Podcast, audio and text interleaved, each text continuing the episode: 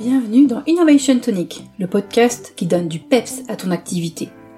Tu es patron d'une TPE ou d'une PME et tu ne sais pas comment t'y prendre pour te lancer dans l'innovation? Tu es au bon endroit. Chaque semaine, je vais te donner mes meilleurs conseils, astuces et outils pour développer et sécuriser l'activité de ton entreprise. Je m'appelle Marie-Laure Jourdain et je suis experte en innovation. J'ai créé le programme HJ Innovation pour aider les chefs d'entreprise à développer leur business en apportant du changement dans l'entreprise. Dans le précédent épisode, on a vu les trois premières étapes de la méthode pour résoudre les problèmes importants dans ton entreprise. Si tu ne l'as pas encore fait, je t'invite à aller écouter l'épisode 13 avant de reprendre celui-ci. Je te rappelle les trois étapes pour résoudre un problème de manière créative. Premièrement, définir le problème ou le besoin. Deuxièmement, affiner le problème avec la méthode des 5 pourquoi. Troisièmement, la phase de génération d'idées en mode brainstorming avec carte mentale. À ce stade, tu es donc en possession d'une liste d'idées issue de l'étape 3. On va voir aujourd'hui les trois étapes suivantes. La quatrième étape va consister à choisir les meilleures idées parmi cette liste. Vérifie tout d'abord qu'elles sont bien toutes en accord avec ton objectif. Cela peut paraître évident, mais dans la phase divergente, une idée peut en donner une autre, et tu peux être éloigné de ton objectif initial défini aux étapes 1 et 2. Tu élimines donc sans état d'âme tout ce qui n'est pas aligné avec l'objectif que tu as fixé. Par contre, cela ne veut pas dire que toutes les idées éliminées ne sont pas intéressantes. Tu peux en conserver la trace et songer à les développer à un autre moment. Je te demande juste de rester focus sur ton objectif du jour et de ne pas partir dans tous les sens. Ensuite, si tu as défini le triptyque mission, vision, valeur de ton entreprise, une question essentielle est est-ce que ces idées sont en accord avec les valeurs et avec la vision et la mission de mon entreprise?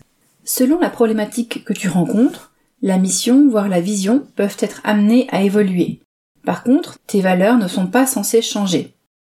Un projet qui entre en contradiction avec tes valeurs doit donc être éliminé.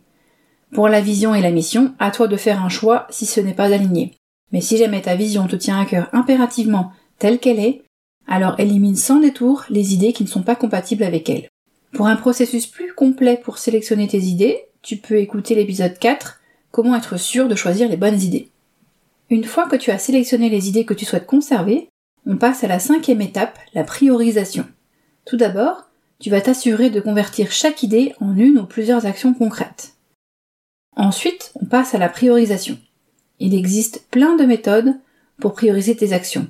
Je vais t'en donner une très simple, c'est la méthode 1, 2, 3, 4. Pour chaque tâche, tu vas attribuer la priorité 1 à ce qui est critique pour ton objectif, ce qui doit être fait. La priorité 2 à ce qui est important pour la mission à faire. La priorité 3 à ce qui est utile à faire si possible. Et enfin la priorité 4 à ce qui pourrait avoir un intérêt pour la mission. Selon le volume d'action à accomplir et les ressources disponibles pour le faire, à toi de voir si tu conserves les actions de niveau 4 ou si tu les élimines. Maintenant que tu as ta liste de tâches avec leur priorisation, c'est le moment de passer au plan d'action, c'est la sixième étape. Pour organiser ton plan d'action, tu peux utiliser un simple tableau Excel s'il n'y a pas beaucoup de tâches. Si la liste est plus longue, qu'elle implique plus d'une personne ou que tu as besoin de faire des plans d'action fréquents, je te conseille d'opter pour un outil numérique permettant de faire des diagrammes de Gantt. Cela te permettra de gérer plusieurs projets sans t'en mêler les pinceaux. Ça te permettra aussi d'organiser les tâches de manière plus complexe. Par exemple, pour pouvoir démarrer la tâche B, je dois avoir terminé la tâche A. Par contre, je peux commencer la tâche C en même temps que la tâche A. Maintenant, tu prends ta liste de tâches et tu attribues à chacune une durée et les ressources nécessaires et les éventuels liens entre elles, comme on vient de le voir, avoir fini la A pour commencer la B, par exemple. Tu poses tout cela dans ton tableau en convertissant les durées en dates à partir de la date à laquelle tu vas commencer. Je te donne un exemple. J'ai besoin de trouver un nouveau prestataire pour faire le site internet de l'entreprise. Cette mission se décompose en identifier une liste de prestataires en activant mon réseau, c'est la tâche A, je prévois deux heures. Prendre contact avec eux pour leur demander un rendez-vous, c'est la tâche B, je me donne deux heures aussi pour la faire. Je me suis limitée pour les besoins de l'exemple à deux tâches pour que ce soit pas trop compliqué. Ensuite, avant de pouvoir rencontrer les prestataires potentiels, j'ai besoin de rédiger un brief de ce que j'attends du nouveau site internet. C'est ma tâche C. Je prévois une demi-journée de travail. Enfin, je vais les rencontrer c'est ma tâche D qui va s'étaler sur un mois. Pour réaliser la tâche B, qui est le fait de prendre contact avec les prestataires, j'ai bien entendu besoin d'avoir déjà réalisé la tâche A, à savoir identifier la liste des prestataires. Par contre, je peux réaliser la tâche C indépendamment, c'est celle où je dois rédiger un brief euh, de ce que j'attends du nouveau site internet. Ensuite, pour faire la tâche D, donc rencontrer les prestats, j'ai besoin d'avoir fait B et C, donc évidemment A aussi. Je démarre au 1er septembre, j'ai trois mois pour tout faire, donc je m'assure que les durées prévues pour chaque tâche et leur enchaînement tiennent bien dans les trois mois prévus. Voilà, tes tâches sont organisées en un plan d'action concret, tu n'as plus qu'à agir. Je récapitule les six étapes de cette méthode de résolution de problèmes créatives. Créative parce qu'il y a de la génération d'idées dedans.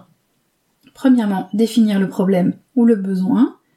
Deuxièmement, affiner le problème avec la méthode des 5 pourquoi. Troisièmement, la phase de génération d'idées en mode brainstorming avec carte mentale. Quatrièmement, sélectionner les meilleures idées. Cinquièmement, convertir les idées en action et les prioriser avec la méthode 1, 2, 3, 4. Sixièmement, organiser les tâches en un plan d'action. La durée de ces six étapes peut être très variable. Si tu es seul concerné pour une problématique qui ne nécessite pas un gros travail de recherche d'informations, en deux heures, c'est plié. Pour des problématiques plus complexes ou à résoudre en équipe, cela peut prendre plusieurs jours. Je n'inclus évidemment pas dans ce timing l'exécution du plan d'action qui peut être beaucoup plus longue. J'espère que tu auras trouvé ces deux épisodes intéressants. Si c'est le cas, merci de mettre une note sur ta plateforme d'écoute pour me soutenir. Tu trouveras le résumé de cet épisode et du précédent en allant sur hj-intelligence.com slash cadeau 14. Je répète, hj-intelligence.com slash cadeau 14. Moi, je te dis à la semaine prochaine